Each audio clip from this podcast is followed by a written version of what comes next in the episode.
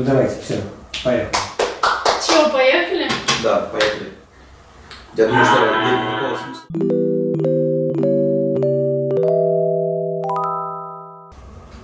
Моя любимая новость этой недели. Джордан Питерсон лечится от зависимости в Москве. Так, ты понимаешь, для того, чтобы типа, говорить о Джордане Питерсоне, нужно э, немножечко вообще рассказать о том, что это за чел, потому что... Да, во-первых, во-первых, у нас есть... Джордан Питерсон. Э, Сразу же, можно небольшой дисклеймер. Сначала, когда, когда я видел у Сашки некоторые, некоторые признаки увлеченности, признаки увлеченности э, Джордана Питерсона, я немножко испугался, потому что, типа, его репутация в моей голове была э, не идеальной, скажем так. Вот, но по- сейчас я буду звучать просто ужасно. Но потом, когда Саша показала мне достаточное количество разнообразных его интервью, когда я типа пос- послушал вообще, что он говорит, и как бы послушал, что вообще в принципе происходит с ним, я понял, что типа чувака вообще можно слушать. Не, скорее Нужно только фильтровать сильно, да, типа фильтровать, говорит. потому ну то есть, ну это как, он, он, он имеет более консервативные взгляды на некоторые вещи, но он не, он не говорит ничего outrageous. Знаешь, что еще я должна сказать? Короче, вообще, кто такой Джордан Питерсон? Джордан Питерсон, э, он э, канадский психолог, он вообще клинический психолог вроде по образованию. Он стал популярным несколько лет назад после того, как в Канаде, в общем, пытались провести закон, по которому по закону ты не мог называть людей другими местоимениями, кроме тех, которые они сами для себя определили. И он э, встал в очень резкую оппозицию к этому закону и очень э, резко ну, начал по этому поводу высказываться. Вот. И после этого его как раз стали, ну, он некоторую известность приобрел, его стали звать на всякие подкасты, лекции и так далее. Вот, и там как раз-таки, короче, если вы хотите узнать, кто такой Джордан Питерсон, лучше смотрите всякие подкасты с ним, а не интервью, потому что интервью, они вообще не дают, по-моему, картины того, что он на самом деле думает, Потому что- его, типа, его все время тычут в одни и те же точки, Да. он все время говорит одно и то же. Это вообще довольно большая проблема интервью, потому что, условно, тот, тот, тот кто занимается интер- интер- интервьюирующий, он вообще довольно часто э, совершает некоторое насилие над человеком, с которым он проводит это интервью, особенно если есть какая-то супер горячая тема, какой-то супер горячий топик, с которым ассоциируется этот человек. Да, а с Питерсоном вообще проблема в том, что у него есть очень четкая позиция по некоторым вопросам, которая ну, довольно консервативная относительно, например, суперлиберального правительства в Канаде сейчас и суперпрогрессивных активистов в США и так далее. Вот.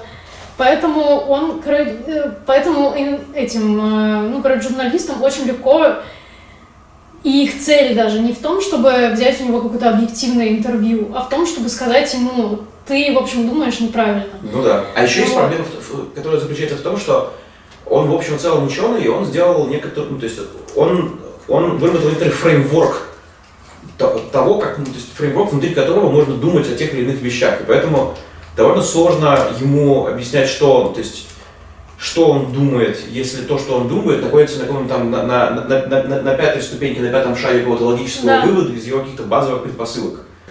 Короче, Джордан Питерсон, на самом деле, вот все, что мы сейчас говорим, все это рушится просто на моих глазах. Это самое, Джордан Питерсон, самое большое разочарование мое показывает 2020 год, если В честно. каком смысле? Потому что как раз ну, вот то, что ты сейчас рассказал, это то, что я о нем говорила типа месяц назад. Ну, Вот А, даже что-то что поменялось. поменялось то, что он лечится, блин, от зависимости в Москве. И ситуация, ну, как бы, я объясню, что привело меня к этой мысли. Дело даже не в том, что он лечится от зависимости в Мо- в Москве, а то, о чем я узнала в связи с этим. В общем, э, его дочь э, недавно выложила видео, где она рассказывает, что, в общем, у Джордана Питерсона зависимость от э, бензодиазепина. Бензодиазепин? Не знаю. Бензодиазепин. Вот, сейчас. Она, в общем, Dad was put on a low dose of the benzodiazepine a few years ago for anxiety following an extremely severe autoimmune reaction to food. He took the medication as prescribed. Last April, when my mom was diagnosed with terminal cancer, the dose of the medication was increased it became apparent that he was suffering from both a physical dependency and a paradoxical reaction to the medication. A paradoxical reaction means the drugs do the opposite of what they're supposed to.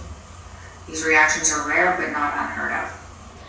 В общем, э, там дело в том, что у него, ну, как я думаю, как я где-то читала, во многом как раз из-за того, что его высказывания последовательно называют какой-то public outrage, и он везде представляется как какой-то супер токсичный чувак, то есть он э, у него, у него началась тревожность и типа легкая депрессия.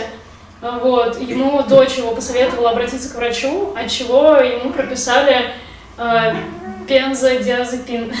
Жижик сходит с ума. Ему прописали, в общем, противотревожные и последовательно увеличивали дозу, потому что, значит, сначала у него была тревожность, потом у него еще какая-то случилась, значит, реакция, вот, и после этого у его жены диагностировали рак, и это было очень... А, ну вот, и э, ему увеличивали, увеличивали, увеличивали дозу этих лекарств, и в конце концов у него развилась зависимость, которую он не может больше побороть сам, и, как сказала его дочь, э, у американских врачей, что они don't have the guts. Короче, Короче, не хватает они, они яиц могут, на то, чтобы да, переломать его. Они не могут, да, э, заниматься, заниматься тем, чтобы, типа, засовывать его в смертельную, там, не знаю, руку. Ну, в общем, да. это, это, я, тоже не, я тоже не уверен, что это именно то, что имеется в виду, но, короче, некоторая карательная психиатрия, разумеется, здесь работает гораздо лучше, потому что у нас есть огромный опыт применения Что-то что вроде этого, да, и теперь он лежит в какой-то клинике в Москве причем, и лечится от причем, этого. что еще нужно сказать, типа, а, проблема Джордана Питерсона была не только в том, что он говорил, а еще в том, кто начал повторять за ним, то есть, как бы, кто начал его цитировать. Именно. То есть вообще самая большая проблема, связанная с ним, заключалась в том, что он эти носитель каких-то консервативных взглядов, но по некоторым исключениям обстоятельств а, его идеи начали поднимать на свои знамена и как бы цитировать не то чтобы не-не-не я не про короче там было не некоторое не некоторое стечение обстоятельств а как раз таки вот эта вот книга угу. про 12 шагов к 12 правил жизни вот, она направлена на молодых, одиноких парней. В основном. Да. Не, только, не только на парней. И он сам, и этот вопрос просто ему везде задают, и он говорит, что у него довольно diverse аудитория. Но она, в общем, для молодых людей, которые закончили учебу и то ли на, начинают, то ли нашли работу и не очень представляют, что им делать в своей жизни. И поэтому его идеи нашли отклик помимо всех, в общем, адекватных людей, у инсулов, так называемых альтрайтов, и прочих любителей имиджборд, да. и всякие либеральные американские журналисты, которые так не любят Джордана Питерсона, как раз на этом строят свое противоречие с ним. Короче, да, смысл в чем? Джордан Питерсон это чувак с какими-то там идеями, но в основном, типа, самая его известная э, вещь, которую он сделал, это книжка по, типа, self-help, self-care и так далее. В том, что связано с, с твоей головой. И вот... вот. И поскольку таргет аудитории этой книжки были э, молодые, не, не понимающие, что, чем заниматься э, люди, причем, насколько я понимаю, ну, то есть там нет никакой гендерной специфичности, в общем, в целом. Он периодически, вот прямо во второй главе, почему я очень тоже со скептицизмом отношусь к этой книге, потому что он прямо во второй главе начинает рассказывать какие-то супер супер сексистские какие-то штуки про то, что, типа, женщины, это женщины заставляют мужчин стыдиться и чувствовать себя хрупкими или что-то такое. И ну, то есть, есть вот такие вот штуки, из-за чего я понимаю, почему его аудитория не настолько diverse, как могла да. бы быть, потому что когда ну вот я читаю это, я начала эту книгу читать только потому, что я смотрела несколько подкастов с ним, и я подумала, ну он вроде адекватно типа звучит, можно, я могу да, пропустить можно, это да. и как бы отфильтровать. Так что, вот, да. да, о чем вообще, что, что я так разочаровалась в нем? Вот этот вот весь бэкграунд, self-help и всем вот этим. И тут я начинаю гуглить про его дочь. Оказывается, что там у его дочери, по-моему, муж русский, поэтому они поехали в Россию в итоге. Вот. Но дело в чем? Uh, у его дочери было, было какое-то аутоиммунное заболевание, uh, депрессия и артрит в детстве. Вот. И Джордан Питерсон, он известен еще тем, что он э, ест только мясо. Его диета состоит только из мяса, и он всячески пропагандирует, типа, хищническую диету. Вот. Ну, короче, да, и он начал в очень раннем каком-то возрасте переводить дочь тоже на только хищническую диету, чтобы она ела только мясо, и после этого у нее пропала вот эта вот а- аутоиммунная реакция на что-то и артрит. И он искренне считает, что это вылечило его дочь от этих заболеваний. Типа, вот он рассказывал Джо Рогану об этом. What was the motivation for cutting out the greens? Well, all of the motivation for this has been my experience with my daughter because she has Oh, an shit. unbelievably serious autoimmune disease. I just talked to her this what is morning. it called? Well, it's it's arthritis, but it, there's there's way more to it than that. But the arthritis was the major set of symptoms. She had 40 affected joints, and she had to have her hip replaced and her ankle replaced when she was 15 and 16. And so she basically hobbled around on two broken legs for two years in extreme agony. And that was just a tiny fraction of the, of the whole set of problems. В общем, да, он искренне считает, что мясная диета вылечила его дочь от артрита. И я... В общем, все, ну, вот люди, которых я видела, которые потешались над ним, что смотрите, чувак, который советует что-то там, как устроить свою жизнь, он лежит в депрессии и лечится от зависимости, это меня беспокоит гораздо меньше, чем то, что он искренне верит, что он вылечил артрит его дочери мясом. Типа, что? Это просто вот Если бы он, если бы он верил в экстрасенсов, примерно вот на э, это бы точно такую же роль, мне кажется, сыграло на моем впечатлении от него. Ну, я не знаю. Мне, мне сложно что-то об этом думать, потому что, честно тебе скажу, я абсолютно не представляю себе, как вообще леч- лечится артрит, какого рода вообще это, ну, то есть, моя, моя позиция такая, я настолько не секу в том, о чем он говорит, что, то есть, для меня, да, это выглядит так, как будто бы он заряжает воду, короче, от телевизора. Типа, очень-очень похоже, то бы мы покажем, то есть, в этом, в этом заключается наш такой, наша, наша общая способность к существованию в современном мире, да, то есть, типа, ты, в общем и целом, научаешься видеть какие-то какие движения мысли, которые тебе очень сильно напоминают что-то, с чем лучше не иметь ничего никакого вообще, чем лучше не иметь никакого отношения. Абсолютно. Вот, типа, это похоже на, на то, что ты, ну, то есть на то, что сейчас описал. Типа, чувак, который говорит, что он вылечил мясом, мясоедством, э, как бы, свою дочь от артрита, окей. Так вот, но все-таки меня немножко как бы удивило это сейчас то, что ты сказал. Короче, одна из вещей, которую ты сказал, меня действительно удивило. Ты говоришь, что тебя не так сильно интересует, э, как бы, тебя не так сильно интересует то, что люди испытывают к нему некоторое недоверие, потому что он вроде как учит людей, как жить, но при этом сам э, валя- Не, можно я Сейчас. сразу отвечу Да. на это, потому что нет, как бы у него, в общем, я почитала, говорят, что он обратился к врачу типа из-за там тревог, типа mild, mildly depressed он был. Мгм. А после этого у его, э, у его жены диагностировали четвертую степень рака. И мне кажется, это достаточно, ну, я, конечно, кто я такая вообще, чтобы говорить, но мне кажется, это достаточное основание для того, чтобы у человека, в общем, могли быть какие-то проблемы ментальные. Я к тому, что это может быть, э, ну, травма. Не может Да, быть, а может быть. есть совершенно точно. Это может быть травма. С другой стороны, если ты делаешь фреймворк, который вроде как должен тебе помочь справиться со всем, то, наверное, ты Ну, должен, ты должен как бы... Там есть книга скорее, ну, книга-то не, пре- не про преодоление травм, да, а а про про выстраивание некоторых, некоторых процессов, которые приведут к более healthy... э, как повысить свое качество жизни. Ну да, я тебя понял. Типа вроде этого. В общем, на самом деле нормальная книга, просто нужно прости Егор Жуков, но не как Егор Жуков цитировать его просто вот в отрыве от всяческого контекста. Ну, в общем, если, если фильтровать то, что он пишет, и понимать, чем отличается Америка и Канада от России, то, в общем, эту книгу можно Да, читать. и пропустить часть про остров.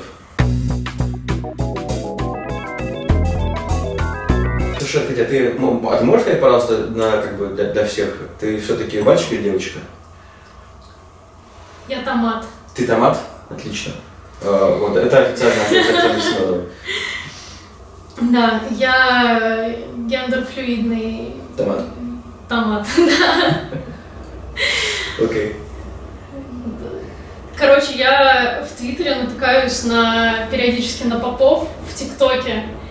И это совершенно прекрасный контент, просто супер холсом, например, ну, Причем, секунду, секундочку. Типа, Да. а, в общем и целом, а, тот, а, тот массив видеоматериалов, с попами, а, к которым мы, в общем и целом, привыкли, это либо что-то что-то более-менее вразумительное, э, ладно, не видео, просто контент в интернете, это что-то либо более-менее вразумительное, связанное с Кураевым и так далее, ну, то есть, типа, какой-то супер просвещенный поп, условно, который умеет говорить так, чтобы у тебя не возникало ощущение, что он мракобес. Да. Либо это, как, как зовут того чувака, который «Ты уже в аду, сынок»? А, Дмитрий Смирнов. да, либо это Дмитрий Смирнов, который производит, что, что довольно важно, видеоконтент, а, при потреблении которого, ну, ты, во-первых, ты орешь, как, как сука, потому что это здорово. А во-вторых, ты думаешь, что так, окей, вот это э, как бы публичное э, видео лицо церкви, окей, да? То есть ты же не думаешь, что лицо церкви это э, Петраш Кирилл, наверное. Так вот, больше лиц церкви мы Ну, увидели в ТикТоке. Да, например, э, зацени. Это вот первое, что я вообще увидела, почему я узнала, что папа в ТикТоке вообще есть. Хак для девушек, как создать хорошую семью. Первое. Идете в церковь. Второе. Молитесь Богу. Третье. Вымаливаете себе богоугодного мужа. Четвертое. Находите себе хорошего христианина. И пятое. Радуйтесь хорошей семье. Но это не точно. Но это не точно, понимаешь? Вау, вау. Короче, может, ты задавал вопрос, почему типа я не смотрел. Короче, я... Мне очень это понравилось. И это для меня первый опыт. Это так здорово. У меня есть для тебя еще. Это как очень вкусный бургер. Э, Вот, вот это мое видео в топе, на самом деле. Монахи, электричество и наука. На первом месте, да. В 1746 году французский физик Жан-Антуан Ноле, Вот он, красавец, священник и настоятель монастыря. желая измерить скорость тока, поставил 200 монахов в одну шеренгу, соединил их проводами и дал разряд. Увидев, что монахи дернулись почти одновременно, Ноле решил, что скорость тока очень высока. Никогда, слышите, никогда я не буду жаловаться на свою монашескую жизнь.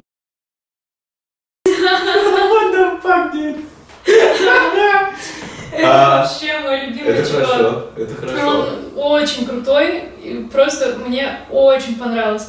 И там еще больше холосом контента. Мне вот больше всего мне нравятся попы, потому что, ну, они классные. Типа, они просто добрые. А тут сейчас, такое. можно секундочку. в этом все и дело, типа, как бы, а, условно, ус- условно, условно, та часть церкви, которая, то есть, почему я об этом говорю, потому что у меня э, так, так, так случилось, что у меня было несколько друзей из очень образованных, хороших семей, которые были, я, бы даже сказал, наверное, высокообразованными, наверное, но при этом они были учеными, то есть, короче, их нельзя было заподозрить в том, что они просто, просто проколесы. Вот, прикол заключается в том, что э, церковь в той части, которую можно называть кор- корпорацией, то есть корпоративная церковь, да, все то, что, все то, что мы, все то, что мы наблюдаем э, по телевизору, все то, что по- порождает какие-то медиаповоды и так далее. То есть есть третья часть церкви на самом деле. И, и когда я говорю три, я сейчас понимаю, что мы не будем это обсуждать. Нет. Есть третья часть церкви, первая часть церкви, это вот те самые холсом попы, которые, в общем и целом, являются relatable, работают с прихожанами и так далее и тому подобное. Есть корпоративная часть церкви, которая, про которую вообще никто не понимает, как у них там все устроено, хотя на самом деле понимают, но большая часть прихожан не, не понимают. Вот. А есть еще те, которые э, э, совращают детей, э, мальчиков. Вот. Такое Но тоже бывает. об этой, да, об этой части мы будем. Вот, или вот, например, э,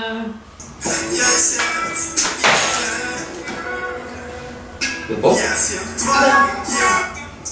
батюшка сердце Ну окей. Он ест э, печенье в форме сердечка. Скажи, я, я слышал, что типа в общем целом это все спонсируется, собственно говоря, церковью. В общем, э, оказалось, э, у нас э, девушка Катя Кеменова провела расследование в Мухаммеде. Ну, как расследование, она поговорила просто с этими попами. А, Поговорила с этими попами, вот, и оказалось, что вообще есть такой проект целый «Батюшка онлайн», который занимается, но он существует с 11 еще года, и он, его основная цель как раз общение батюшек, служителей церкви с прихожанами. И они в де- 2019 году завели ТикТок и решили, что это дополнительный, в общем, способ общаться с прихожанами, и зовут теперь к ним э, снимать всяких классных э, попов, которые они видят Мгм. в ТикТоке и уже напрямую там с ними начинают контачиться. Или не обязательно в ТикТоке, если они видят, например, э, там в Инстаграме или где-то по другим соцсетям, что батюшка очень круто общается с публикой или там снимает свой контент, то они, в общем, с ним э, завязывают взаимоотношения и просят снимать для него. Вот. И все это часть э, миссионерской деятельности но не обязательно РПЦ. Как бы батюшка онлайн, насколько я поняла, вот из того, что я прочитала, я не очень поняла, э, он все-таки не прям со стороны РПЦ э, инициатива идет. Ну, Типа они, должны- они в любом случае должны получать типа некоторые оки от. э, ну, то есть, если ты в этом участвуешь, то Вообще, батюшки ничего не делают без благословения. Да. Я вот это прочувствовала на своей Да. шкуре, когда ты не можешь взять у них э, просто журналистский комментарий для статьи, если у них нет разрешения от... э, это, так, это так интересно, типа лексический выбор. То есть не получить разрешение у руководителя, а получить Благословение. благословение. Это, это, очень, Да. это очень мило. Вообще интересно, типа, я просто только сейчас мне пришла в голову эта, эта мысль, ведь э, чем в, в каком смысле можно считать менее успешную русскую церковь э, по сравнению там, типа, с тем, что есть не знаю, там, у протестантов, у католиков и так далее, это, это следующее.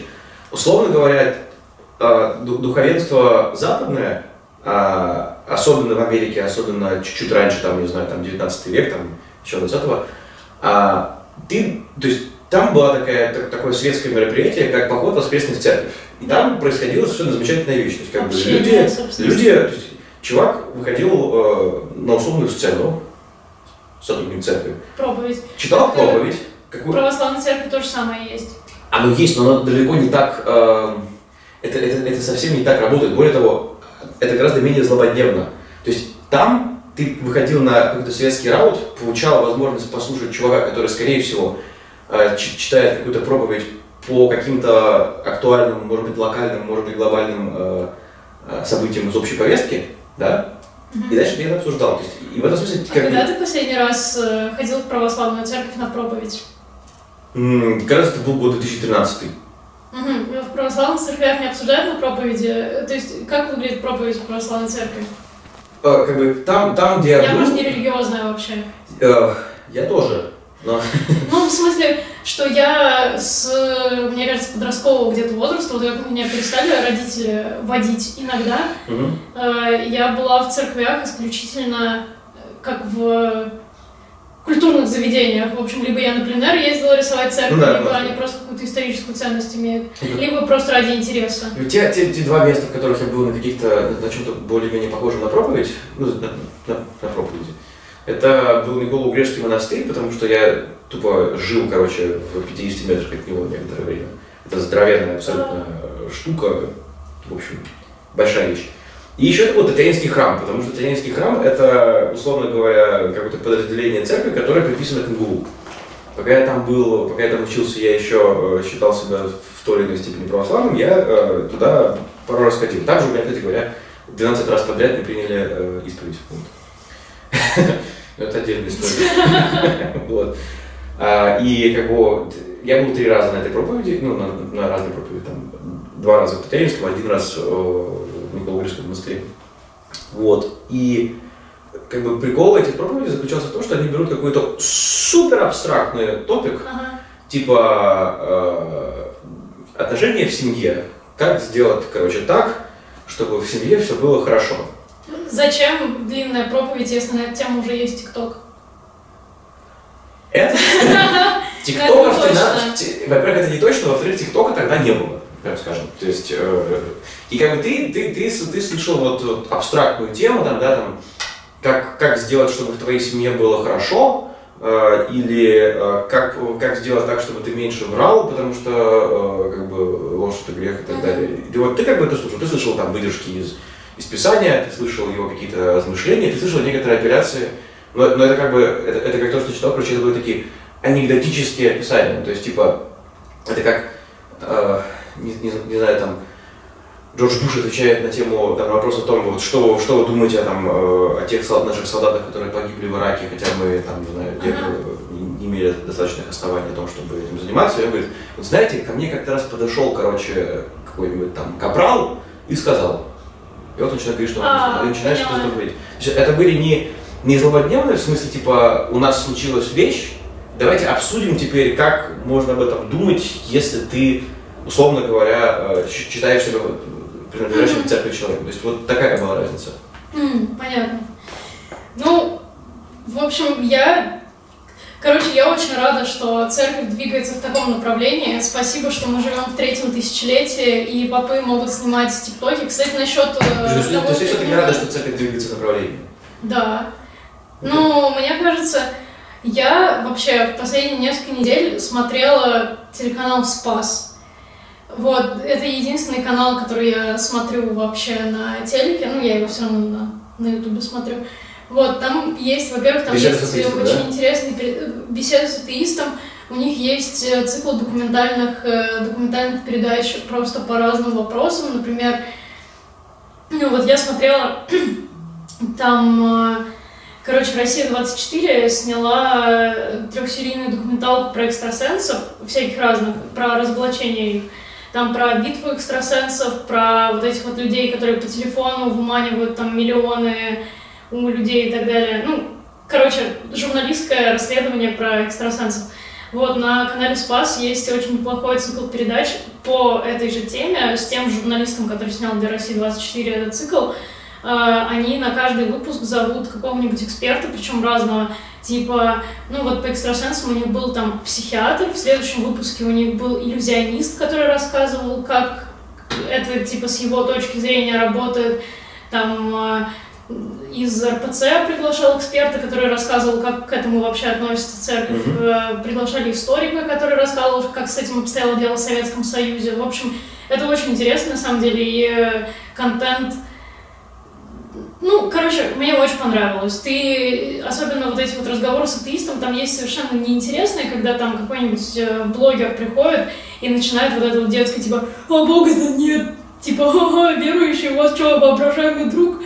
Вот, и это- Детали они, они такие пускают туда. ну, бывает. То есть не... Вот это я, конечно, утрированно сейчас изобразил. Никто не говорит там про то, что у вас воображаемый друг. Но э, близко к этому, то есть какие-то вот эти вот Мгм. школьные, знаешь, аргументы, типа шах и мат, атеисты. Вот. А когда к ним приходят... э, ну вот Познер, например, к ним приходил. И, если честно, вот с Познером выпуск я даже не осилила, потому что они о каких-то таких богословских вопросах обсужда... э, рассуждают, что я, в общем, не чувствую себя достаточно умной и продвинутой в эм, религиоведении, чтобы вообще это слушать, поэтому у меня в какой-то момент просто отрубился мозг. Вот. Но когда у них, например, к ним приходил астрофизик или биолог-антрополог, там были очень интересные разговоры, потому что они и с научной точки зрения это как-то обсуждают, но это переходит и в богословскую, потому что, ну, короче, это гораздо интереснее, чем вот Да. это вот шахмат атеиста, типа, ага, я вам доказал. Либо чем глубоко какие-то богословские вопросы. Да.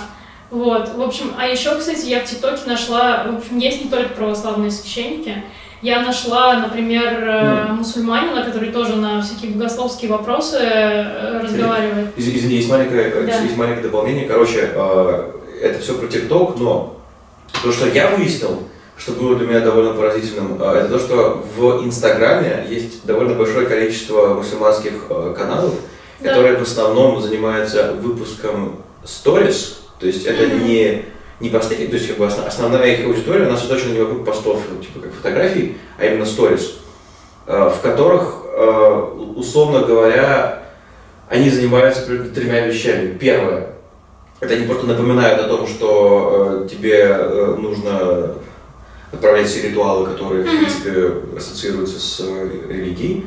А, второе, это какие-то, знаешь, такие супер э, локальные use cases, типа там, вот ты сделал так-то, вот мы знаем, что вы делаете так, а вот вы могли бы сделать так. Это было бы больше по больше в соответствии с тем, что есть в нашей религии. А еще там есть поразительная абсолютная вещь, э, это их разводы.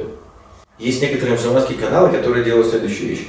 Завтра, говорят, э, нужно э, там, в 7 утра, там, в 6 утра за 20 тысяч рублей свозить, э, свозить кого-то куда-то и потом вернуть. Все это будет там, там до, до Ага. 10 э, утра. Пожалуйста, напишите, если вам это нужно. А, это чтобы на... А потом они понятно. говорят, что а вот вместо того, чтобы за 20 тысяч, за, ск- не знаю, за 100 тысяч, я, Да. я, я, не помню, я, я не буду утверждать, сколько там предлагалось денег, а вот вместо того, если у вас есть мотивация на то, чтобы за там, 50 тысяч рублей если, там, съездить кого-то отвезти, вместо этого вы могли бы совершить намаз.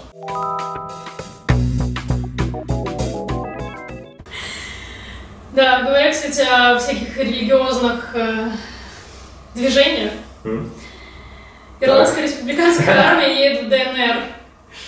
О, да. В общем, э, на, на официальной странице Шинфейн, это ирландская партия, которую, в общем, достоверно известно, что истоки ее финансирования лежали, по крайней мере, раньше в Ирландской республиканской армии, которая, э, скажем так, э, воинственными и террористическими методами боролась за... Да, они взрывают людей, стреляют в полицейских. Да, э, боролась за присоединение Северной Ирландии к Республике Ирландия. Тут, да, тут- Воссоединение.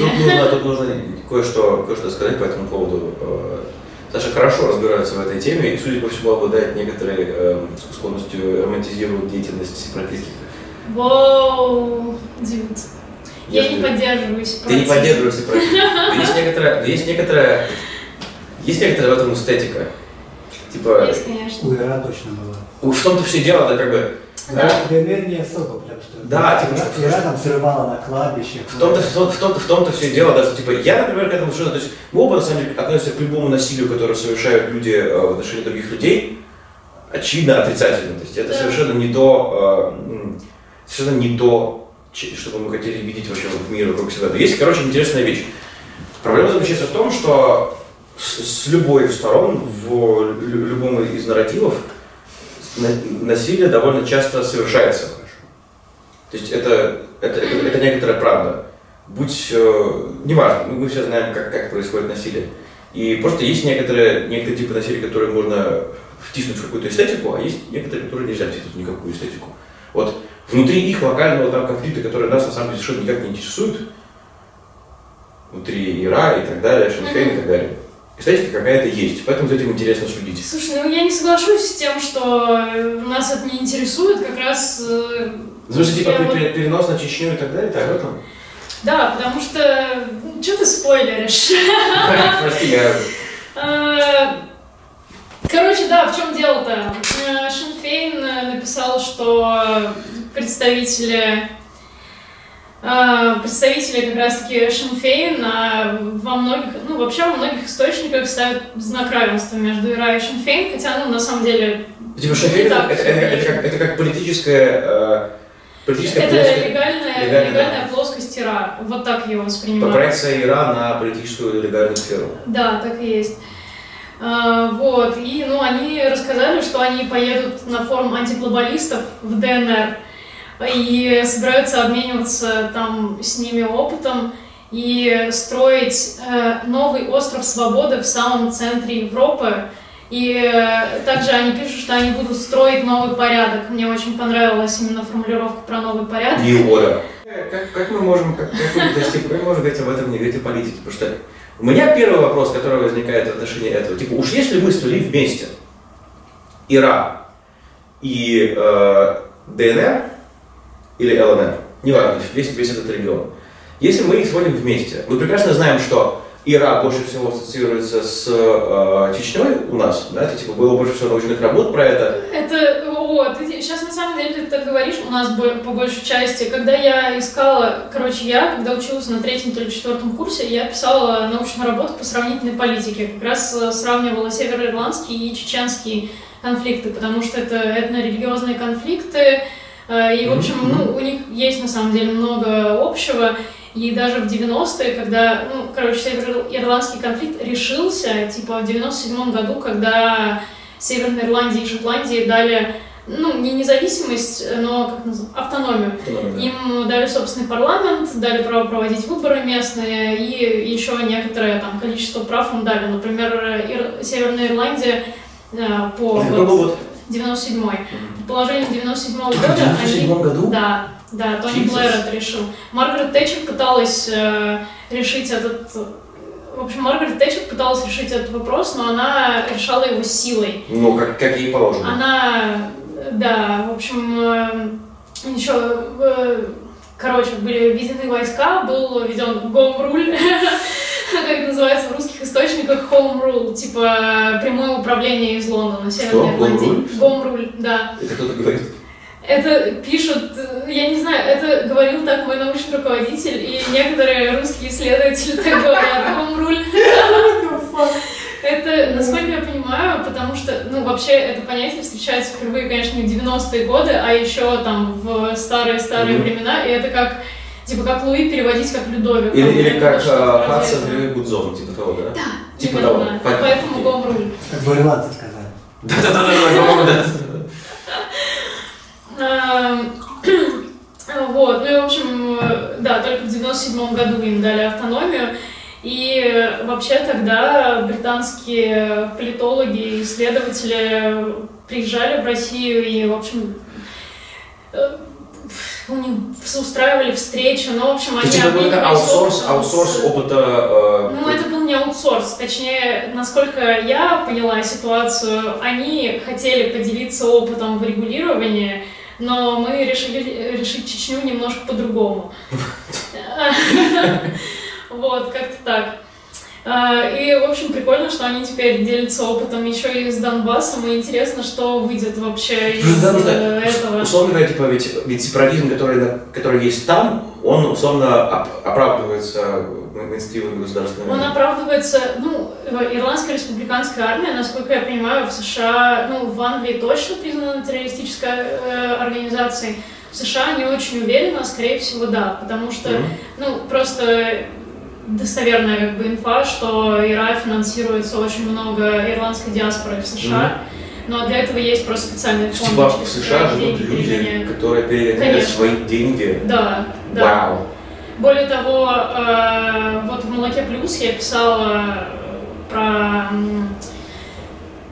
э, Republican Action Against Drugs, которые борются с наркотрафиком, стреляя по коленям дилерам. И э, там я брала, э, ну, я не брала его, я нашла комментарий э, там ирландского э, политика, который у него прям написано, когда ты его гуглишь, что он типа в прошлом член ИРА. Justice for leaders. Вот, да, такие дела. В общем, посмотрим, что из этого будет. Ну, скорее всего, come on, я думаю, это будет примерно как э, очередной съезд либералов где-нибудь в Вильнюсе, только съезд антиглобалистов в В ДНР. смысле? Либералы в Вильнюсе это одно, а вот чуваки, которые типа взрывали, взрывали людей, убивали людей, ну, это другая вещь. Ну, туда едет Шинфейн все-таки. Насколько я вот поняла из этого поста. Все-таки не то, что бойцы ИРА куда-то там поедут э, учить донецких ребят. Вот, все-таки как-то более легально, насколько я понимаю, все происходит. Но, anyway. Да. Да. Хищные птицы провалились в прокате. А yes. Муа, муа, муа. У них, э, в общем, их бюджет, я вот смотрю на кинопоиск, их бюджет 100 миллионов долларов. Сборы на данный момент 85 миллионов долларов по всему миру. Это, в общем, какой-то fail. Но Это самое, да, что fail. прикольно в этой ситуации, мне кажется, это то, что в США после того, как они очень слабо стартовали в прокате, его переименовали. Из хищных что- птиц во что? Хищ- э, изначально фильм назывался «Хищные птицы и фантастическая эмансипация Харли Квинн». Что? Ну, Хищные птицы и фантастическая эмансипация Харли Квинн? Да, но он и в русском прокате, ну, когда ты смотришь английское название, он так и называется. Так вот, после того, как он провалился в первые выходные в прокате, его переименовали в просто Харли Квинн, двоеточие хищные птицы, чтобы люди знали, что это Харли Квинн. И в связи с этим, что смешно, вот Шура, у меня есть друг Шура, он следит, в общем, за всеми новинками кинопроката, особенно массовыми, да. Он сказал, что он не слышал об этом фильме, пока я ему не сказала, когда он начался в прокате. У меня есть ощущение, что, во-первых, их маркетологи очень плохо сработали, а во-вторых, как будто они таргетились только на девушек. Потому что это просто какой-то фильм, который и мимо меня бы прошел, если бы я не, незадолго до этого не сходила бы в кино, и мне бы трейлер не показали. Но, типа, люди вообще не в курсе, что хищные птицы идут в кино, и, в общем, да и хуй с ним. Ну, я, тебе, я, тебе, я тебе уже говорил, типа, мы с тобой вместе его смотрели, я тебе уже говорил, что, условно говоря, когда ты, ну да, ну да, да, да, да, да, когда ты, типа, пытаешься заниматься тем, что ты снимаешь, то есть, сейчас, в, в этом фильме э, девушки занимают те позиции силы, которые обычно ассоциируются в кино и, в принципе, общекультурно. Я не говорю, что это хорошо. Я говорю, что у нас есть некоторое состояние. Блин, кажется, у меня не очень короткая тема. Я, я быстро. Я не говорю, что это хорошо, я говорю, что в целом есть такое состояние, условно говоря, культурное, в котором типа, есть некоторые позиции силы, которые ассоциируются в основном с мужчинами. В этом фильме э, девушки, по понятным абсолютно, э, их, их предпосылки, их, их, их мотивация понятна, занимают эту самую позицию силы в тех аспектах, которые наибольшей, ну, в большей степени ассоциируются с мужчинами. Но, кроме одной вещи, они почему-то не занимают позицию хитрости, ума, какой-то суперпродуманности и так далее. Можно я тебя сразу перебью? Давай, Перебью? давай, давай. Я сегодня видела твит, который вот очень хорошо отражает мою позицию по этому поводу, который я тебе, в общем, высказывала уже пару дней назад, что с фильмом «Хищная птица» мы поняли, что фильм про женщин должен отвечать куча критериев, они должны быть умные, классные, побеждать умом, а не силой, злодеи там должны быть такие, женщины там должны вести себя так, так и так. Что нужно для мужского кино? Мужики, драки и тачки. Это уже не так. Типа, это, нет, я, ага, короче, это не такой фильм, от которого нужно требовать очень много, как мне кажется. Когда то, вот то же самое, замени просто персонажей женщин на персонажей мужчин. Это будет просто обычный фильм по это Не нужно от того, что сейчас, э, типа, феминизм и все такое, не нужно требовать гораздо большего от фильмов про женщин. Сами женщины говорят, что нам нужны просто разные Это в идеальном мире будущего так. Да какой идеальный мир будущего? Я вот женщина сижу, тебе говорю. Мне тебе было было ок. ок. Мне было вообще помидор, ок. Ты помидор, во-первых. Во-первых, ты помидор. Начнем с этого. Я томат. А, да, ты томат. А, Это во-первых. А, Во-вторых, ну типа, если бы этот фильм не, не был, то есть, смотри, ну, нужно сразу говориться, я всячески за эту повестку. Мне нравится эта повестка, это, это зашибись. Но как бы говорить, что сейчас для фильмов, которые изображают сильных женщин, не нужно немножко больше вдунуть, то есть фильмы про мужчин, для которых нужны только мужчины, а, взрывы, драки и так далее, это все уже на самом деле немножко отсылки к 80-м, это все уже немножко отсылки к тем боевикам, где просто чуваки обмазываются э, защитной краской и, и начинают свое дело. Это уже, это уже не чистый продукт, это уже такой продукт с отсылками. Блин, знаешь, что я хочу тебе сказать? Кому это нужно? Как говорит мой папа, когда он слышит слово «нужно», нужно было построить коммунизм к 80-му году. Ты прямо хороший умный человек. На этой, на этой прекрасной ноте я предлагаю закончить первый Да, подкаста. Спасибо, что вы смотрели. Не знаю, подписывайтесь, ставьте лайк, и будем надеяться, А что... лучше, а лучше пишите в DM. Вот в DM это самое Да, главное. и мы прямо под этим видео выложим, э, короче, аккаунт, куда нам можно написать, Да. если вам есть что сказать, и предложить темы, которые мы, хот- мы бы захотели обсудить. И вообще, короче, пишите все, что вы думаете, и отправляйте нам голосовухи и видеокружки, мы с радостью вообще их Да, посмотрим. еще мы можем записать видеообращение за очень, э, очень маленькую плату, в которой мы будем говорить о том, что вас интересует. Да, конечно же, пишите. Пока, спасибо.